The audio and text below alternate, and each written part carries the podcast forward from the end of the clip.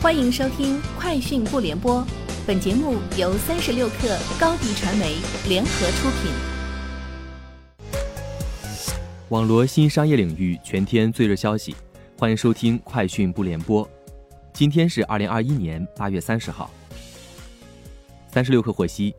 映客互娱发布上半年业绩报告，财报显示，截至六月末，集团实现营业收入为四十点三亿元。较二零二零年同期的二十二亿元同比增长百分之八十三点一，集团实现净利润为一点四亿元，较二零二零年同期的七千三百二十万元同比增长百分之九十四点三。二零二一年上半年，社交产品矩阵收入二十六点九亿元，在集团的营收占比为百分之六十六点七。在昨天的浙江省数字化改革重大应用成果新闻发布会上。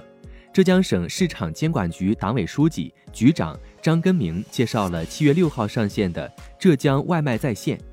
浙江外卖在线针对新经济新业态特点，以算法对算法，创造性的推出外卖配送合理时间、厨房 AI 巡检、平台数据画像、商家经营风险感知等场景，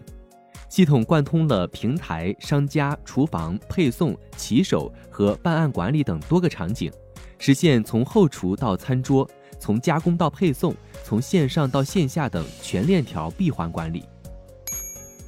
据知情人士透露，曹操出行已完成数十亿元新一轮融资，其相关负责人表示不予置评。如此消息属实，该笔融资或成为2021年网约车行业首笔国内股权融资。天眼查信息显示，日前曹操出行运营主体。杭州优行科技有限公司发生工商变更，新增股东浙江吉利控股集团有限公司，注册资本由约三点六六亿元增加至约四点三三亿元。丰田汽车周一发布的数据显示，七月全球销量同比增长百分之十四，达到八十五点八万辆，连续十一个月同比增长。以北美为中心，SUV 销售强劲。超过疫情前二零一九年七月的八十四点九万辆，创历史同期新高。丰田表示，虽然半导体短缺对生产造成影响，但影响有限。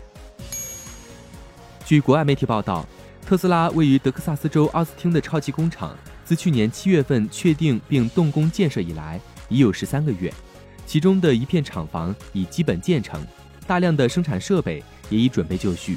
而在本月初，有报道称，这一超级工厂很快就将开始生产测试用 Model Y。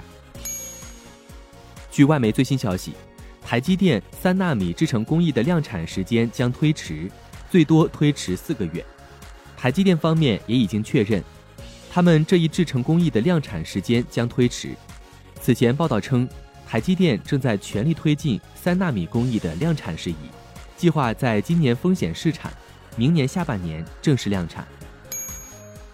韩国预计将成为世界上首个通过立法终结苹果、谷歌支付系统在各自应用商店主导地位的国家。根据韩国电信业务法修订案，将强制企业允许用户自由选择应用支付提供商。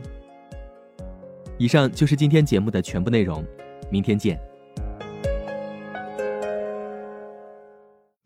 高迪传媒为广大企业提供新媒体短视频代运营服务，商务合作请关注微信公众号“高迪传媒”。